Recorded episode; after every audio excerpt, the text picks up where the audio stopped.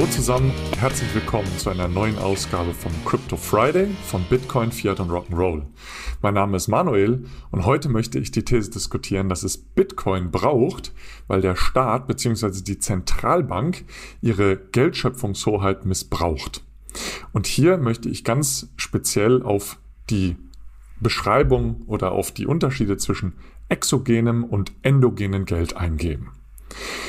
Ja, viele Bitcoin-Anhänger, die sagen immer wieder, dass das Fiat-Geldsystem eben ein staatliches Geldsystem sei und der Staat bzw. die Zentralbank die Hoheit über die Gelderzeugung hätte und diese Macht missbrauche und genau deswegen braucht es Bitcoin. Ich glaube aber, dass die These zu kurz gegriffen ist und möchte heute also darlegen, wie unser heutiges endogenes Geldsystem funktioniert und wie es sich vom exogenen Geldsystem und der exogenen Geldmengenausweitung von Bitcoin unterscheidet. Nun zu meiner These. Ich denke, der Staat hat im heutigen Geldsystem eben eine eher indirekte Wirkung auf die Geldmengenausweitung, weil es auch ganz verschiedene Geldarten im heutigen Geldsystem gibt.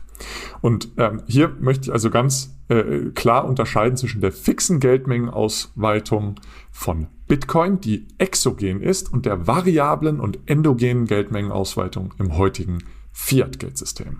Das soll keine Einwertung sein, ob die exogene oder die endogene Geldmengenausweitung besser ist. Das heben wir uns mal für eine andere äh, Podcast-Folge auf, sondern einfach die Unterschiede darstellen.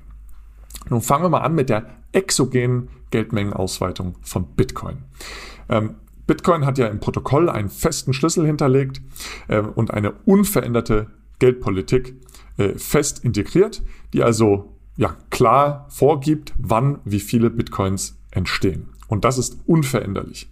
Ja, also alle vier Jahre findet das sogenannte Halving statt, ähm, wo dann die Halbierung der Menge der Bitcoins, die pro Block entsteht, ähm, stattfindet.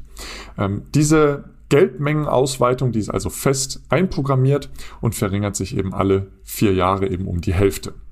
Ähm, anfänglich waren es 50 Bitcoins, die ausgegeben wurden pro Block. Aktuell sind es 6,25, 6 ein Viertel Bitcoins. Und ähm, ja, beeindruckend jetzt, nach rund 13 Jahren wurden bereits ja, 90 Prozent der Bitcoin-Geldmenge erzeugt. Ja. Ähm, die restlichen 10 Prozent, dadurch, dass wir ja eben eine abnehmende zusätzliche ja, Bitcoin-Geldmenge haben, ähm, die wird also jetzt noch über ein Jahrhundert brauchen, bis dann 2140 der letzte Bitcoin beziehungsweise der letzte Anteil eines Bitcoins erzeugt wurde. Was ist nun jetzt der Unterschied zu dem heutigen Geldsystem?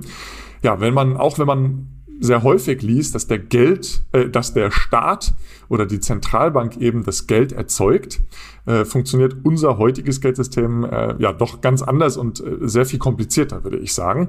Denn es ist gar nicht so klar, wo und wie überhaupt äh, überall Geld entsteht und wie die Zentralbank ähm, die Geldentstehung steuern kann. Die kann sie nämlich nur zu ganz also ganz unterschiedlich stark steuern, denn das Geld entsteht eben nicht nur bei der Zentralbank und durch den Staat. Die Geldmenge ist endogen und wird also nicht direkt kontrolliert oder die Geldmengenausweitung wird nicht direkt kontrolliert, sondern es gibt eben viele unterschiedliche Geldarten, die eben auf US-Dollar oder Euro denominiert sind und auf Euro und US-Dollar lauten.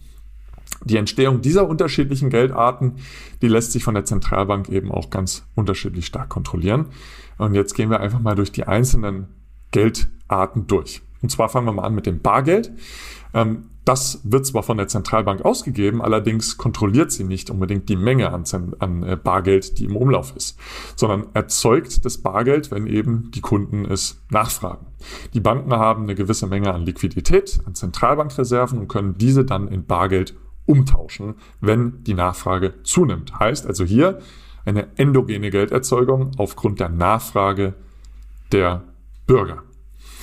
Dann gibt es das äh, sogenannte Giralgeld, das Geschäftsbankengeld. Es ist der größte oder das Geld hat den größten Anteil an der Geldmenge. Auch das ist endogen, wird also immer dann erzeugt, wenn es die entsprechende Nachfrage von den Kunden gibt, von den Bankkunden oder von uns allen. Wenn wir eben Kredite bei der Bank nachfragen, beziehungsweise wenn die Banken ähm, Assets äh, ankaufen, ähm, entsteht auch zusätzliches Geld. Das heißt, auch hier haben wir keine exogen vorgegebene ähm, äh, Geldmengenausweitung und die Entscheidung liegt eher bei den Banken beziehungsweise bei den Bürgern, die Kredite nachfragen. Ja. Dann haben wir noch weitere Geldarten. Ähm, in Europa ist es das E-Geld, in Amerika sind es Geldmarktfondsanteile. Ähm, man kann das mal abrunden, äh, wird in der Literatur häufig auch Schattenbankengeld genannt. Auch das Geld entsteht endogen, immer dann, wenn ja die Verbindlichkeit, die dann von diesen Instituten, ähm, äh, die äh, das Geld erzeugen, wenn diese Verbindlichkeiten nicht mehr nur durch Giralgeld, also durch Bankeinlagen gedeckt ist, sondern wenn das Institut andere Assets kauft, zum Beispiel Staatsanleihen, ja, dann ähm, wird nämlich äh, dass äh, die, die, die Deckung des Geldes äh, verändert und bewegt sich weg vom ja, Geld hin zu anderen Assets, die vorher gar keinen Geldcharakter hatten. Ja? Und somit entsteht also auch hier eine neue ja, Geldart, ähm, die auch dadurch, dass die Erzeuger keinen Zugang zum Zentralbankgeld haben, nicht so äh, stark von der Zentralbank beeinflusst werden können. Hierzu zählen unter anderem auch Stablecoins wie USDT oder USDC, ähm, die eben auch durch, durch andere Assets ihre Verbindlichkeiten decken, wie zum Beispiel Staatsanleihen. Und genau hier geht auch der äh, kürzlich veröffentlichte Report von der Biden-Administration hinein und sagt, damit die Zentralbank also eine besseren, bessere Kontrolle hat und natürlich auch damit die äh, Stablecoins sicherer werden, sollten es nur Banken sein, die natürlich auch ein Zentralbankgeldkonto haben, wo die Zentralbank noch ein bisschen mehr Kontrolle über die Gelderzeugung hat. Ja? Ähm, und somit äh, also nicht ein zusätzliches Schattenbankengeld erzeugt wird. Ja, und dann zu guter Letzt, und das ist äh, vielleicht der einzige Bereich, den man im heutigen Geldsystem auch als exogene ähm, ja, Geldmengenausweitung ähm, äh, betrachten könnte. Das ist das Zentralbankgeld, das digitale Zentralbankgeld, die Zentralbankreserven. Das sind also die Liquiditäten oder das ist die Liquidität für die Geschäftsbanken. Und ähm, ja, seit 2008 ist auch das sehr stark endogen, denn ähm, wenn also die Banken ihre Mindestreserve erfüllen müssen oder zusätzliche Liquidität brauchen, können sie zu einem gegebenen Zins ähm, immer äh, dieses Geld von der Zentralbank nachfragen und bekommen also somit ähm, äh, ja, ihre Nachfrage immer ähm, gestellt. Ähm, davor war das ein äh, anderes Tenderverfahren, ähm, wo die ja, eine, eine fixe Geldmenge rausgegeben wurde, die dann ähm, zu einem äh, gewissen Zins versteigert wurde. Ähm, aber auch damals gab es darüber hinaus schon ja, ständige Refinanzierungsfazilitäten, so wie sie genannt werden, wo also die Banken auch zu einem ähm, ja, recht teuren Zinssatz, aber immer äh, Liquidität sich besorgen konnten. Das heißt, ja, früher war das eher exogen, das Zentralbankgeld, die Liquidität für die Banken. Ähm, aber hier sehen wir eben seit äh, spätestens 2008 auch einen starken Shift in Richtung endogene Geldmengenausweitung, eben aufgrund der Nachfrage der Banken. Seit der Einführung von Quantitative Easing gibt es aber hier auch ja, so eine Art exogene Geldmengenerzeugung, denn die Zentralbank, die entscheidet auch selber, wie viel äh, Zentralbankliquidität sie in die Märkte pumpt ähm, und äh, somit also Reserven den Banken bereitstellt, ähm, was natürlich dann auch die Geldmenge der Geschäftsbanken, also das Giralgeld, erhöht, denn die müssen ja erstmal die Assets bei Nichtbanken ankaufen, bevor sie sie dann der Zentralbank verkaufen können. Das heißt, abzurunden ist, wir sehen, das Geld entsteht an ganz unterschiedlichen Stellen im heutigen Geldsystem. Es gibt unterschiedliche Geldformen und es entsteht meist endogen und nicht exogen vorgegeben. Dann gucken wir uns doch nochmal die Geschichte an ähm, und äh, da sehen wir, dass gewisse Anker in der Geschichte diese endogene Geldentstehung begrenzen sollten. Äh, insbesondere natürlich die Golddeckung. Ja? Weil Bargeld war seit äh, ja, dem 19. Jahrhundert in den meisten Jurisdiktionen ähm, ja, durch einen Goldstandard gedeckt. Heißt also, das Bargeld musste durch Gold gedeckt sein. Da es aber auch damals schon die Geldschöpfung der Geschäftsbanken gab, also auch das Geschäftsbankengeld, war eben nur ein Teil der ausstehenden Geldmenge überhaupt in Gold gedeckt. Zudem ähm, wurde der Goldstandard immer wieder gebrochen. Es gibt auch viele Quellen, die eher von einer teilweisen Golddeckung ausgehen, also so eine Proportionaldeckung. Ja. Ähm, und äh, heißt also auch hier haben wir keine klare ähm, exogene Geldmengenvorgabe ähm, jemals gesehen, sondern man hat immer nur versucht, die endogene ähm, Geldmenge durch einen Anker irgendwie zu stabilisieren. Da gab es noch eine andere Idee, unter anderem vom Milton Friedman mit seiner K-Prozent-Regel, ähm, die also vorsieht, dass ja, die Zentralbank ähm, äh, immer zu einem fixen Zinssatz die Geldmenge ausweitet. Aber da ging es eben auch immer nur um die Zentralbank ähm, äh, Liquidität beziehungsweise die Zentralbankreserven, äh, was eben nur die Banken äh, ja, auf, auf, auf was die Banken nur zugreifen können. Und der Transmissionsmechanismus äh, hin zu dem Geschäftsbankengeld, der ist so nicht klar gegeben. Heißt, es gibt keinen klaren Zusammenhang, wenn jetzt die Basisgeldmenge um x Prozent erweitert wird oder ausgeweitet wird, dann erhöht sich die äh, Geschäftsbankengeldmenge auch um x Prozent. Ja? Das heißt, das war ein Experiment, das war ein äh, Gedankenkonstrukt, was sich aber so noch nicht durchgesetzt hat, beziehungsweise nicht durchsetzen konnte. Ja? Ist es denn überhaupt möglich, im heutigen Geldsystem die Geldmengenausweitung exogen zu begrenzen bzw. exogen zu steuern?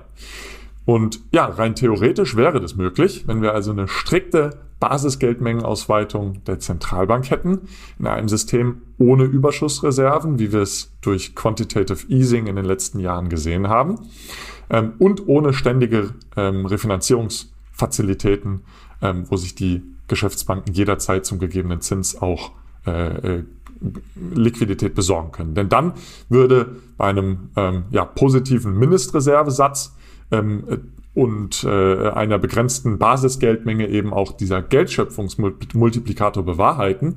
Heißt also, wenn die Zentralbank eben nur eine gewisse Menge an Geld ins System gibt, ähm, können die Geschäftsbanken nur diese gewisse Menge aufmultiplizieren und somit hätte die Zentralbank also auch wirklich die Kontrolle über die äh, Geldmengeausweitung.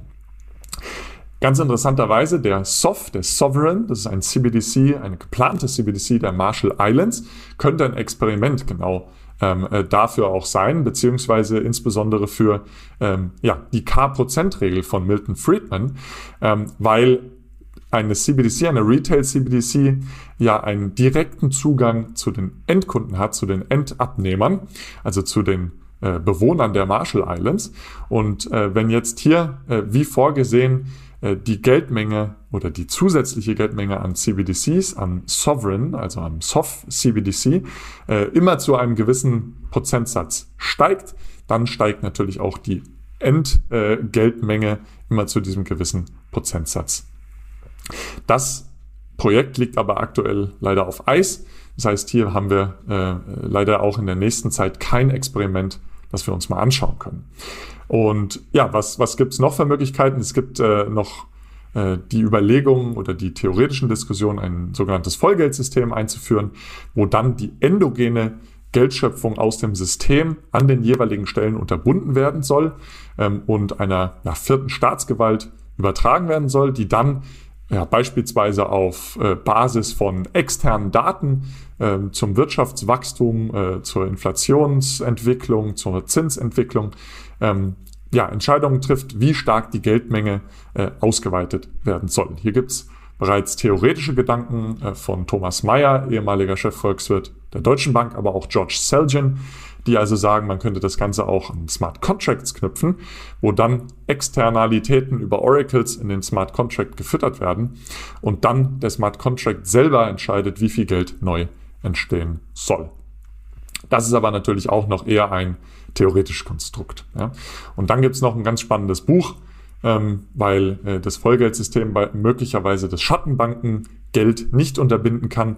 Äh, da gibt es ein spannendes Buch von den ähm, ja, das heißt, äh, die, die End of Banking von den Autoren Jonathan Macmillan, die schlagen eine systemische Solvenzregel vor, ähm, die besagt, dass der Wert ähm, der realen Vermögenswerte mindestens dem Wert der Verbindlichkeiten eines Unternehmens entsprechen muss.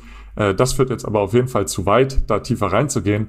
Aber das Buch kann ich äh, empfehlen, denn Sie glauben, dass über diese Solvenzregel eben auch das, die Entstehung von endogenem Schattenbankengeld unterbunden werden könnte und also die Geldmenge besser gesteuert werden könnte.